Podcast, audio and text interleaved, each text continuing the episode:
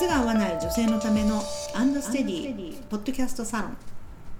この番組は足が痛い足に合う靴が見つからないむくみや横脚を改善したいそんな女性のお悩みを解決するチャンネルとなっています。こんにちは。こんにちは。今日もよろしくお願いします。よろしくお願いします。今日はなかなかボリュームある質問が、お。質問というかお悩みがそうなんですね。はい。えー雑誌で足の小指が寝ているという人の記事を目にして、はい。どういうことだろう。うん。私の小指寝てるけど、点々点。調べていくうちにアンドステディさんにたどり着きました。おありがとうございます。はい。ホームページを拝見して私の不調の原因はこれかもと思いました、うん。そこで足元作りの基礎講座を受けてみたくなりました、メール講座のことですね。はい、はいありがとうございます。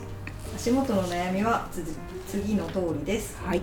1やや大きな左足に合わせて靴を履いているうちに、うん。右足の人差し指下に魚の目の痛み。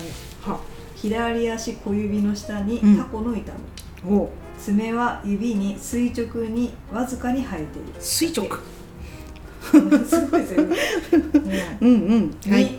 2年中乾燥していては。特にかかとはガサガサ、うん。ひび割れしているが帰宅して靴下を脱ぐとかかと以外はベタついている。はい。3上半身は細いが足は太い。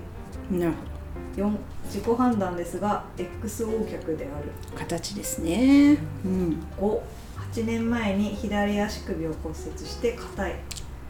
このような感じです。どうぞよろしくお願いいたします、なるほど。といただいております。ヘビーですね。ね まずねこの私の不調の原因はこれかもと思えましたって書いてあるけど、え、うんどんな不調かは書いてないですよねそうそうですね。まず大塚さんにこれ確認、はい書いてないですよ書いてねないです。はい。うんじゃあこれ。うん一からちょっと見ていけばいいのかなまああこんな不調かなっていうのは私は大体もう予想はつくんですけどおすごい。この足の現状で。そうそうそうそうすごい。うんじゃあちょっと12345つのステップがありますね。まず小指が寝てるっていう前提がありまして。はい、でもちゃんと自分で寝てるわって分かる時点で偉いと思いますよ。自分の足の小指なんか見ないじゃん確かに。たまにぶつかっそうそうそうそんな存在なわけじゃないですか、はい。あこの方ちゃんと見てるよね、うん。うん偉いです、うん。はいじゃあまず1はい。やや大きめな左足。うん左足の方が大きいんですね。で右足の人差し指下に魚の目がまずあり、うん。ううん。ん、で左の小指の下にタコが。タコが痛いって言ってるのがちょっとまたあれですけどね。で爪はあー指に垂直にわずかに生えているだけ、うん。なるほど。まずねえーっと右足のおこの魚の目？はい。早く取った方がいいですねあ。あの全てに共通しますが、はい痛いってなったらそのね痛さを逃げるために私たちこう痛さを逃がす歩き方に変わるんですよ、うん。無意識にうんうん。それが本当に良くないんですうん。でこの方、えっと人差し指の下にの、にあるってうん。書いてあるでし真ょん中。めっちゃこれ大事な指ですよ、うんうん。歩行の時にね。うん。だからここのこう軌道が通らないとしたらどこ行くのよっていう話ですよ、なるほど。ね。わかりますよね？はい。だから絶対痛みがあるならまずこれ皮膚科行きましょう。皮膚科なら安く取れますから、うん。うん、魚の目、まず皮膚うん科に行って、そう。取ると。取ってください。はい。で左の小指の下のタコの痛み。これはねまたちょっとあー魚の目の原因と一緒なんだけれども、はい。魚の目よりも手前ですね、うん。でもタコって私たちちょっと油断をするけれども、うん。そんな普通痛み出ないわけ。うんうんだからどうしたのかなとは思います。うん。うん。ただこの右足に魚の目ができた原因っていうのは左と比べてうん。右の方が靴の中で動くからだよね。うん。左だから右の靴の方には何かそのお空白を埋めるインソールを入れてあげてくださいと、はそれで、うん左と同じぐらいぴったりにさせるっていうのが、まあ次かな、い。うんうんううん。ん、魚の目取って右をちょっとぴったりさせるでこの左の小指の下のタコこれも痛いならこれも合わせて削ってもらったらいいかもしれない、まあ一緒にね、行くならうん。ね、一回で取っちゃった方がいいかもしれないですね。い。やタコってあんま本当は痛くないけどね、でも小指っていうところがこれまたね根指につながってくるんですよ。外側に体重かかってるってことだからねこれ、ということは体重まあ体のねはい。内側と外側、うん。足の内側と外側う足というのはフットというよりもレッグで考えていただいたらいいですね。はい。レッグの内と外って言ったら、うん。外の方にこの方体重流れてるじゃない？っていうことになるわけですよ。はい。でそれが根指の原因だったりするわけですね。だからこの左足のお小指の手前のタコと根指の原因は一緒です、なるほど。うん、なので外じゃなくて足の内側を使うような意識がまず必要ですよね。というふうに一番を見ると思うわけ。なるほど。で外に体重が流れてるということはこれ腰痛にもつながるわけですよ。だからきっとこの方腰痛抱えてるのかなと思いましたそうです。はい。なぜなら内側でなくて外側に体重が流れていくような歩き方をされてるからです。うん。魚の目あるから余計そうなってるそういうことです。うんそういうことなんですよ。あだから全部つながってきますーね。なるほど。で次2番目いきますよ。はい年中乾燥してってかかとはガサガサ、ううんん。ひび割れしている。はい。はいはいで靴下脱ぐとかかと以外ベタついてる、うん、うん。これねあります。ね。うん。かかとはガサガサってまああるあるですね。うんうん。で結局ね足をちゃんと動かせてないと、う足に、まあ、血が巡らないわけ。んはい。でそうすると新陳代謝が活発じゃないわけ。はい。だから足の爪もあんま伸びるスピード速くないでしょ、うんうんうんでもそれの最たるものがこのガガサガサなかかとなわけですよ。なるほど。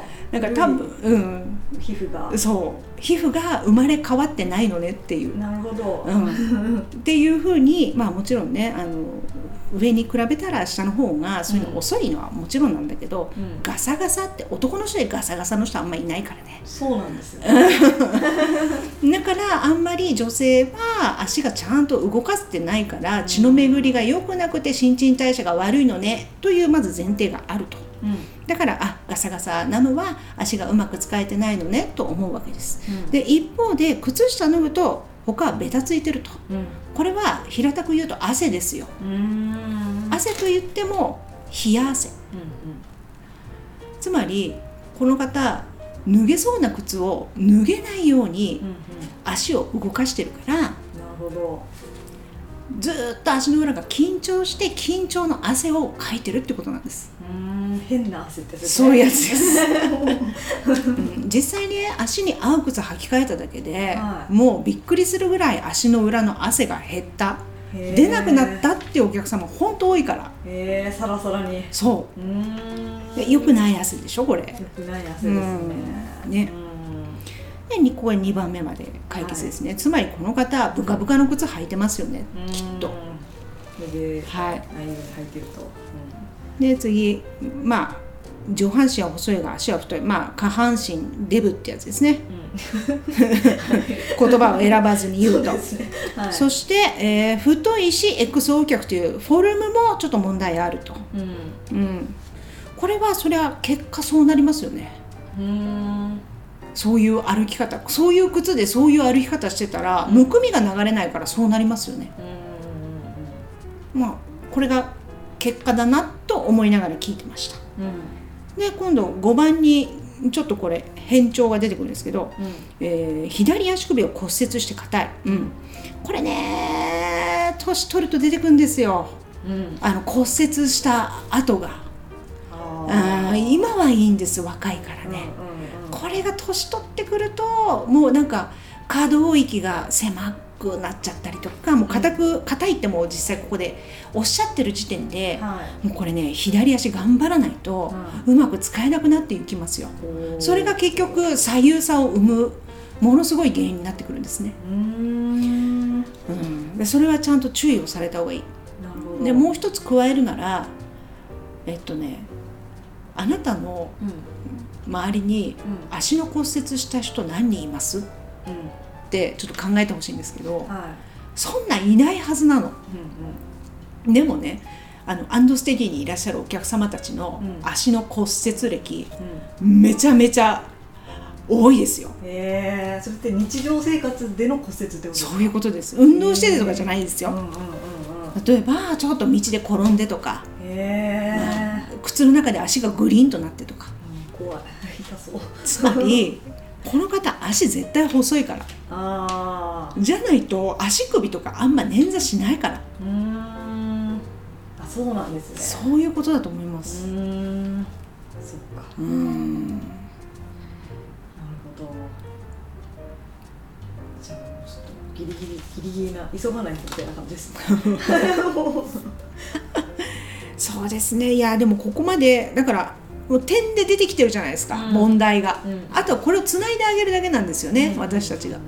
で自分で納得したらあやっぱりちゃんと靴履き替えなきゃダメねって、うん。もう分かる。もう一歩手前っうん、うんていう感じですね。なるほど。でもすごいね、ご自分の問題に向き合ってらっしゃいますよね。そう。すごいですよ。こんな自分のことを客観的に過剰書きにできる方、大体ね皆さん感情もうどうしたらいいですかとか、うんうん。そういう方が多いから、うんうんこういうのはまあお答えしやすいですね、うん。うん。あれ今講座受けてくださってるんですよね。うん多分そういうことだと思います、うんうん、足元作りの基礎講座がメール講座ですか？あそうです。っていうのはどういうものなんですか、まあ基本ねそのこういういろんなトラブルを起こすのって、足のこともみんな知らないし、うん。靴のことも知らないし、正しい歩き方も習ったことがない。うん。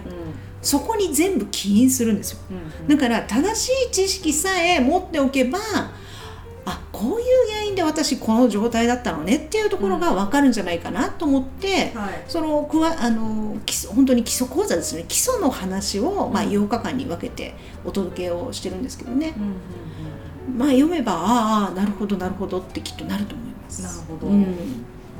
じゃあね一回とな足にお悩みねある方は登録してみても。そうですね、いいかと思います。